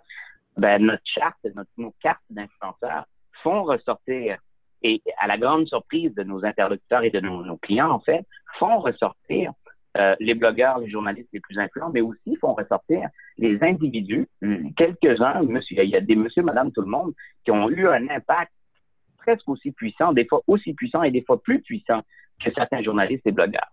Et c'est un modèle qui est très intéressant parce qu'il faut le respecter. Euh, il faut être conscient de qui sont ces personnes-là, qu'est-ce qu'ils peuvent avoir comme impact et, euh, et comprendre un peu qu'est-ce qu'ils peuvent avoir comme, comme... Et là, là on, en, on, peut, on pourrait rentrer dans un débat complètement intéressant sur euh, euh, est-ce qu'on pourrait utiliser cette technologie pour détecter qui cherche à avoir un impact de façon volontaire, mais de façon négative? Mais là, on n'embarquera pas là-dessus.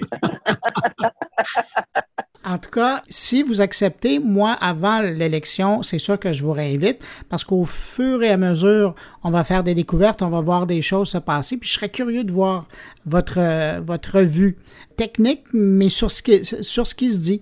Euh, je ne vous, vous demanderai pas de faire une analyse politique, mais euh, ça va être intéressant de regarder les mouvements qui se font et ce que vous observez.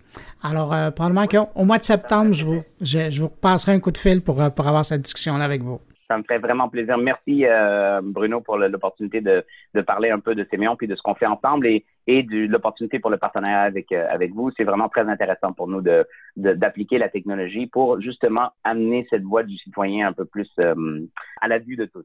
Bien, on, parle souvent de l'expression gagnant-gagnant, mais là, je pense que c'est gagnant-gagnant-gagnant. C'est-à-dire euh, vous, moi et euh, le public québécois qui a accès à ces données-là, parce que c'est du matériel qui n'était pas disponible auparavant. Alors, c'est une bonne nouvelle. On le publie, puis c'est là. Les gens peuvent par la suite se faire une tête avec ça et voir ce qui se dit. Alkis Papadopoulos, je vous remercie infiniment pour votre temps. Et très bientôt, maintenant que vous avez bien là, titillé les gens, très bientôt, en plus des autres tableaux qu'on a vu passer, l'analyse des influenceurs, ça s'en vient. D'ici une semaine ou deux, on va commencer à, les publier. Et comme ça, les gens pourront voir qui parle de qui et de quelle façon. Alkis Papadopoulos, merci beaucoup puis à très bientôt. À bientôt. Au revoir.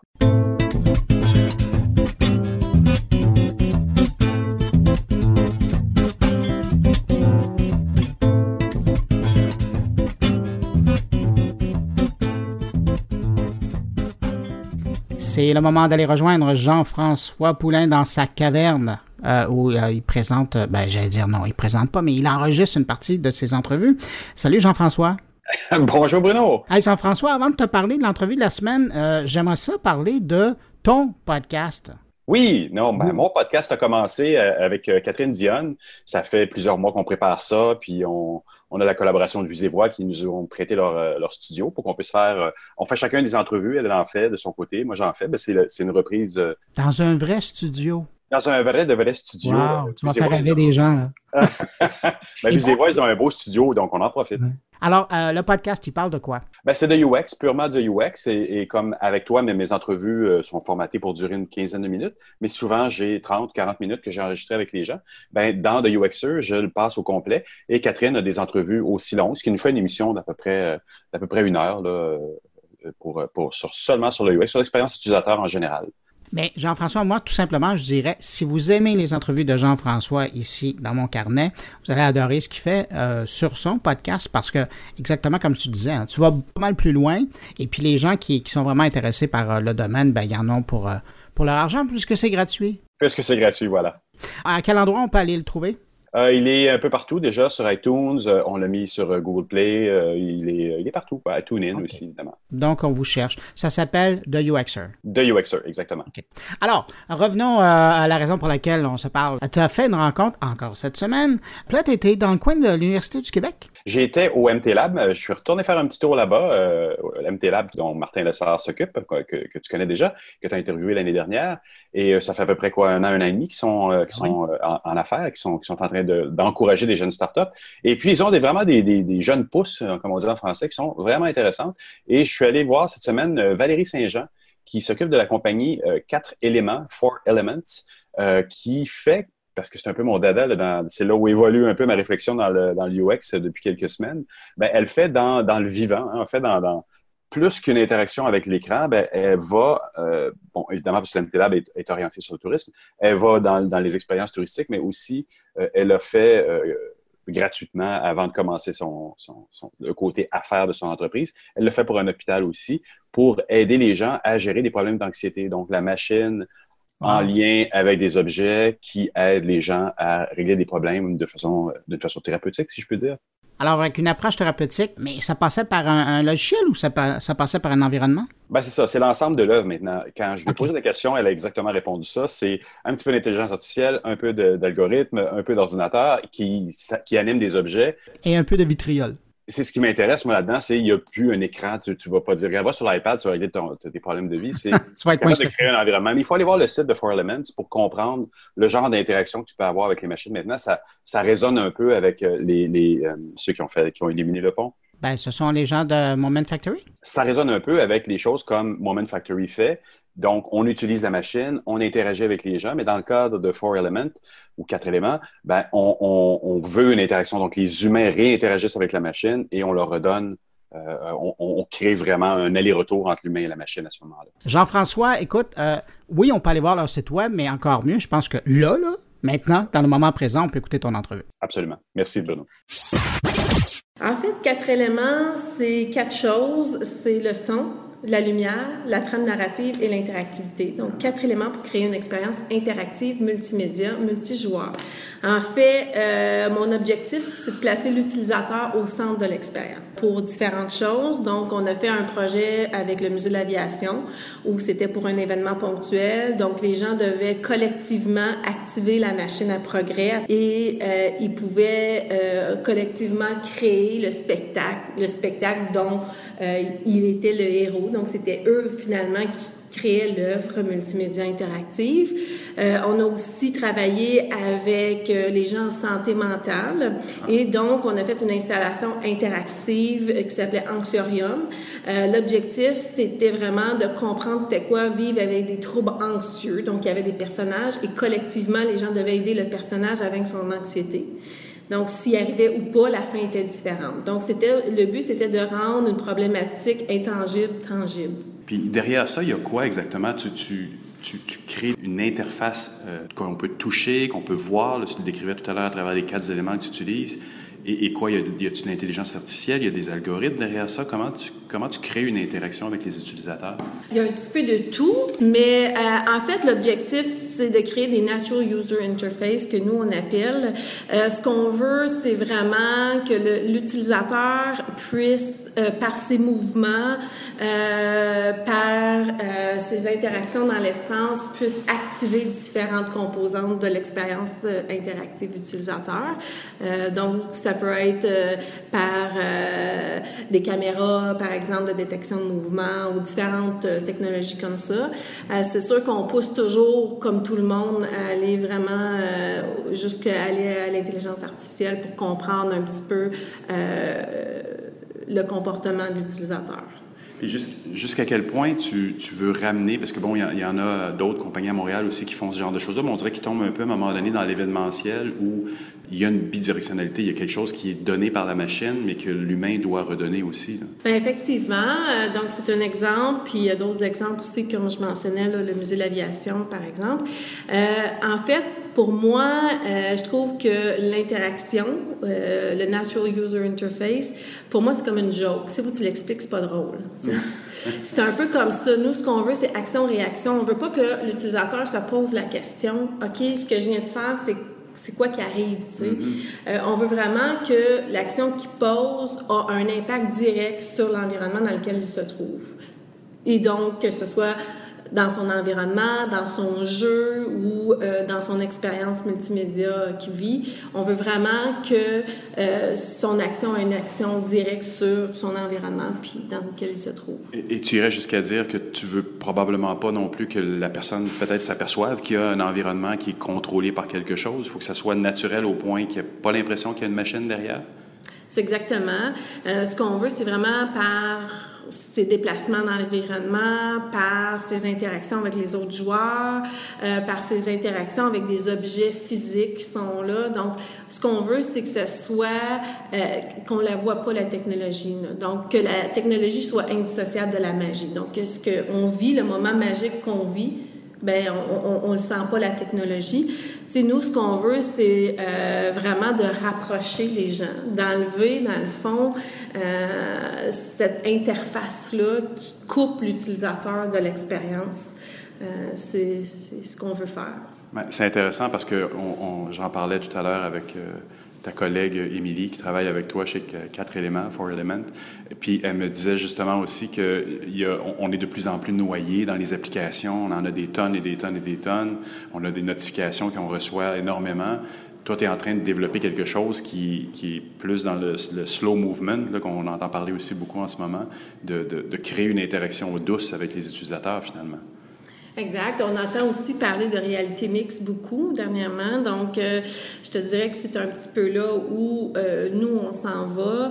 Euh, ce qu'on veut, c'est vraiment que l'expérience soit plaisante, mais qu'à travers l'expérience, les gens apprennent, euh, les gens se questionnent, euh, que les gens puissent interagir entre eux.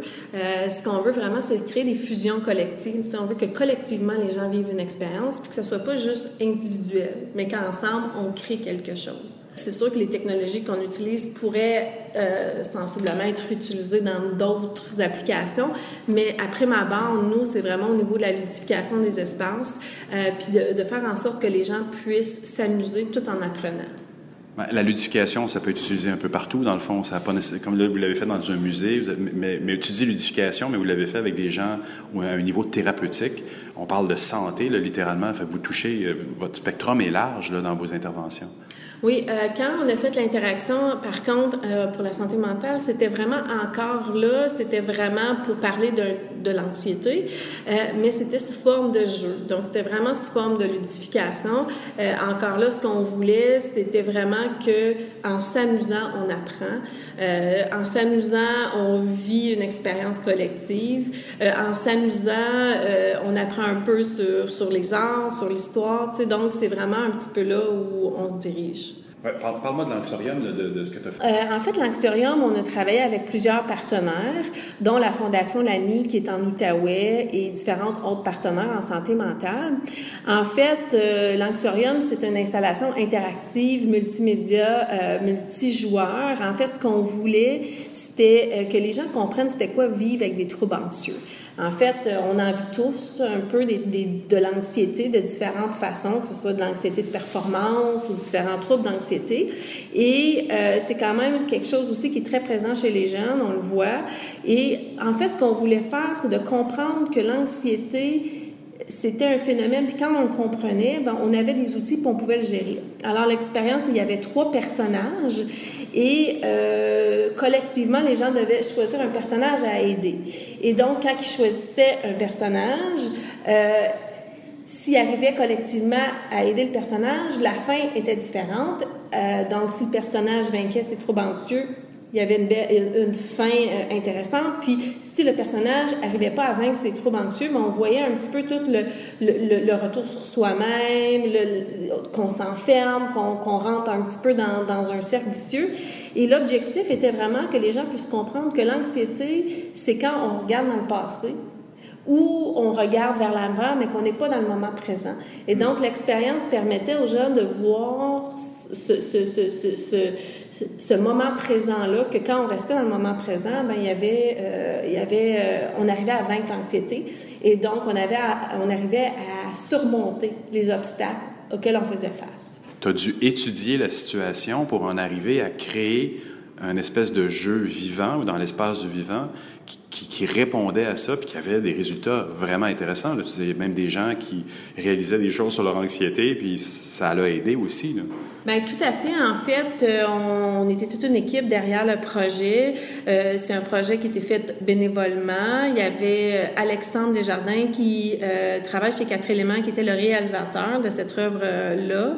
Et on travaillait tout ensemble pour comprendre ces troubles anxieux-là et vraiment de pouvoir recréer quelque chose qui permettait aux gens de s'identifier puis de comprendre. Donc, des personnages qui avaient été créés c'était des personnages qui avaient des troubles anxieux qui étaient euh, communs pour la plupart des jeunes euh, qui participaient, même des jeunes et des moins jeunes aussi.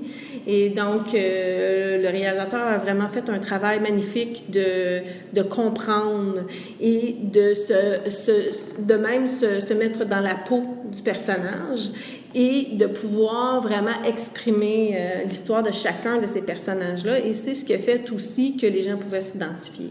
Et, tu parles là, donc, tu Alexandre qui est un réalisateur, donc tu traites vraiment tes expériences quasiment comme un film. C'est de la réalisation, d'où le FMC peut-être un peu aussi. Tu, tu traites ça comme un film. Bien, tout à fait. Euh, c'est sûr que à l'équipe, euh, en fait, euh, tu Quatre éléments, c'est pas Valérie. Quatre éléments, c'est une équipe. c'est fusion collective. Hein? On dit fusion collective dans nos expériences, mais moi aussi. C'est une fusion collective avec toute mon équipe. sans eux, je pourrais pas réaliser tous les projets qu'on fait. Alors, on est une équipe exceptionnelle. Alexandre Desjardins, c'est vraiment lui qui réalise tous les projets chez Quatre éléments.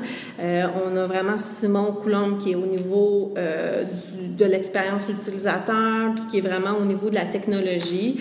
Euh, on a aussi un autre Alex qui travaille au niveau du développement technologique. Donc, tu sais, on a d'autres personnes qui se greffent à nous, puis qui fait en sorte qu'on peut créer des expériences qui sont riches, parce que chacun apporte son apport justement, puis peut créer une expérience ce qui permet de créer des expériences utilisateurs intéressantes. C'est intéressant. Puis, quelle est la tendance que tu vois se développer dans ce milieu-là?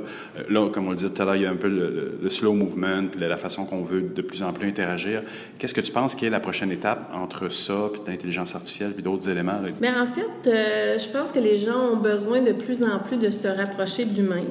Donc, euh, je pense là où ça s'en va, c'est vraiment de créer des expériences qui sont le plus humaines possible, même si on utilise la technologie, c'est qu'on puisse quand même avoir cet aspect-là humain.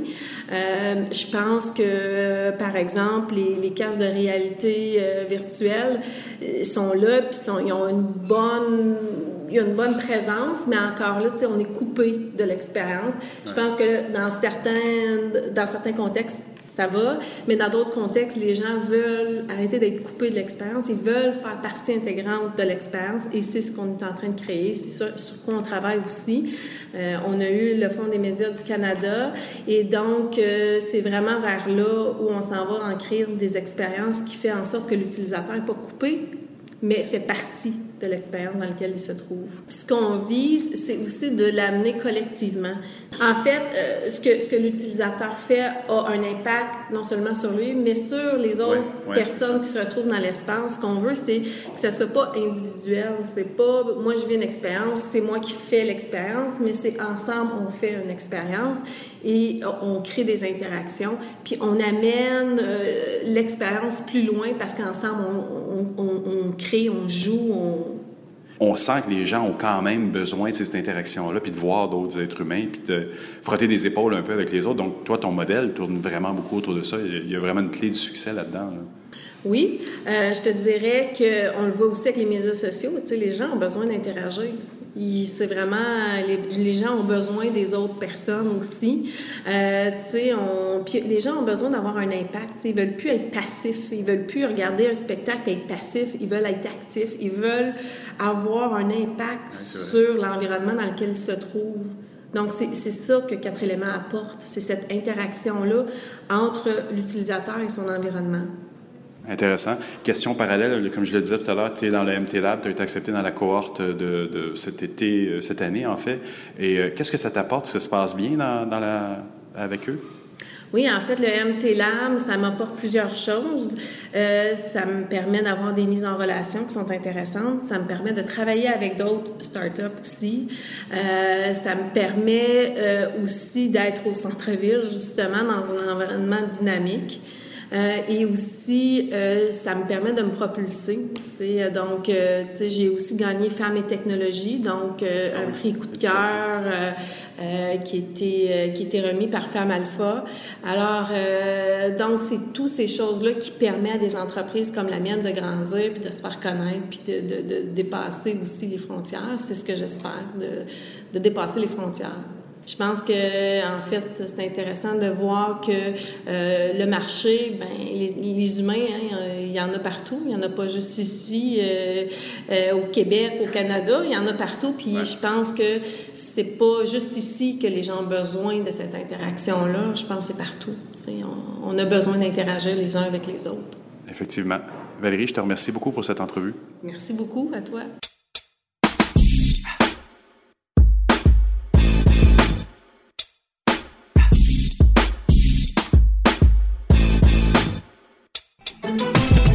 C'est le moment d'écouter le billet de Stéphane Ricoul. Et cette semaine, comme je vous le disais en ouverture, Stéphane Ricoul nous parle de secrets boursiers. Non, plus sérieusement, il nous parle du succès de Apple, mais aussi de la déchéance, bon, le mot est peut-être un peu trop fort, de Facebook à la bourse.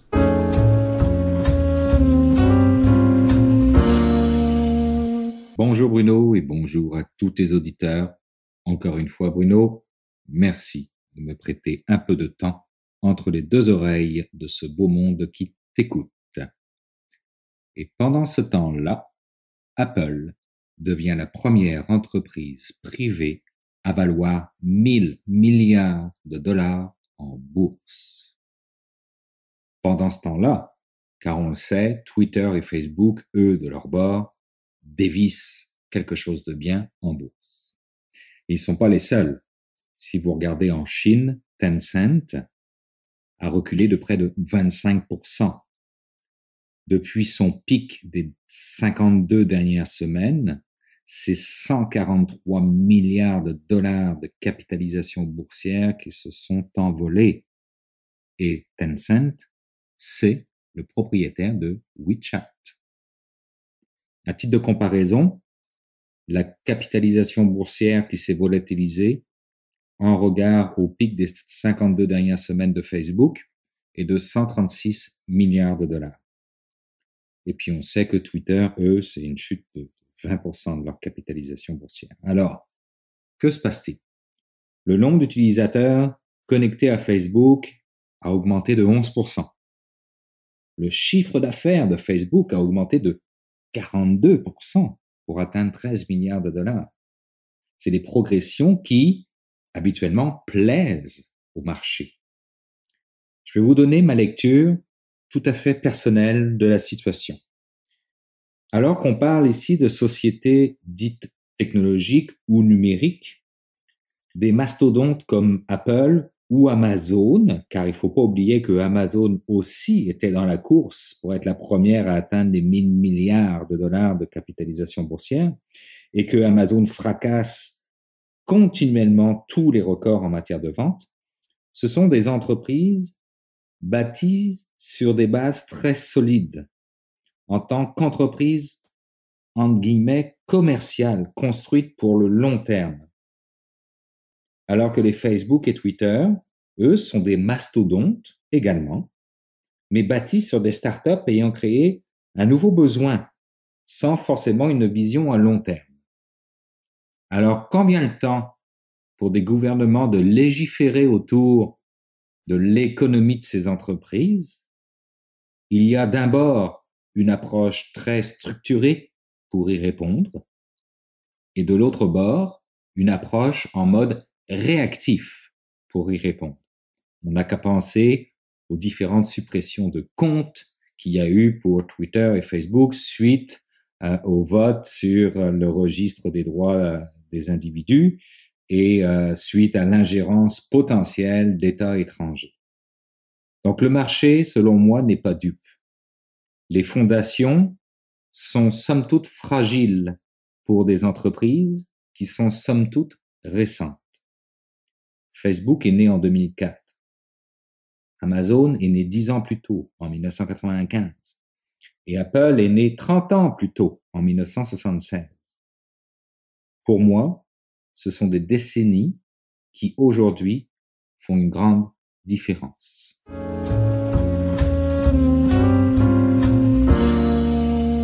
Voilà la parole sage de Stéphane Ricoul. On verra bien avec le temps. Stéphane, merci euh, pour ce billet.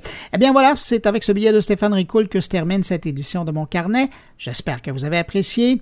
Je vous le rappelle, vous le savez déjà, mais je vous le dis. N'hésitez pas à passer le mot autour de vous. Si vous pensez que mon carnet pourrait intéresser vos amis, vos abonnés, vos collègues, vous passez le mot. Nous, on sera là la semaine prochaine. Si vous désirez me laisser un mot, vous pouvez le faire en passant par la page Facebook de mon carnet, par le billet de mon compte Twitter, sur la page SoundCloud de mon carnet ou encore par le blog à l'adresse, je vous le répète, moncarnet.com.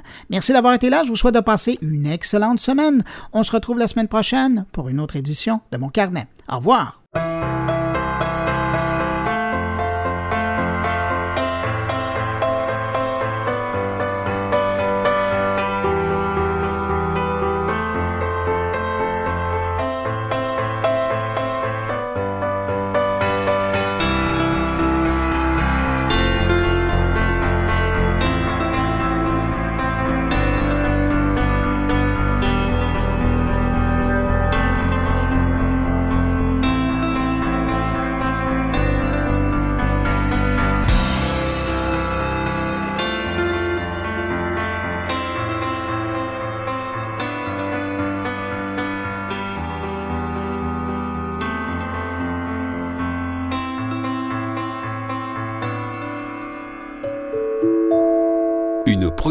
Goulielminetti.com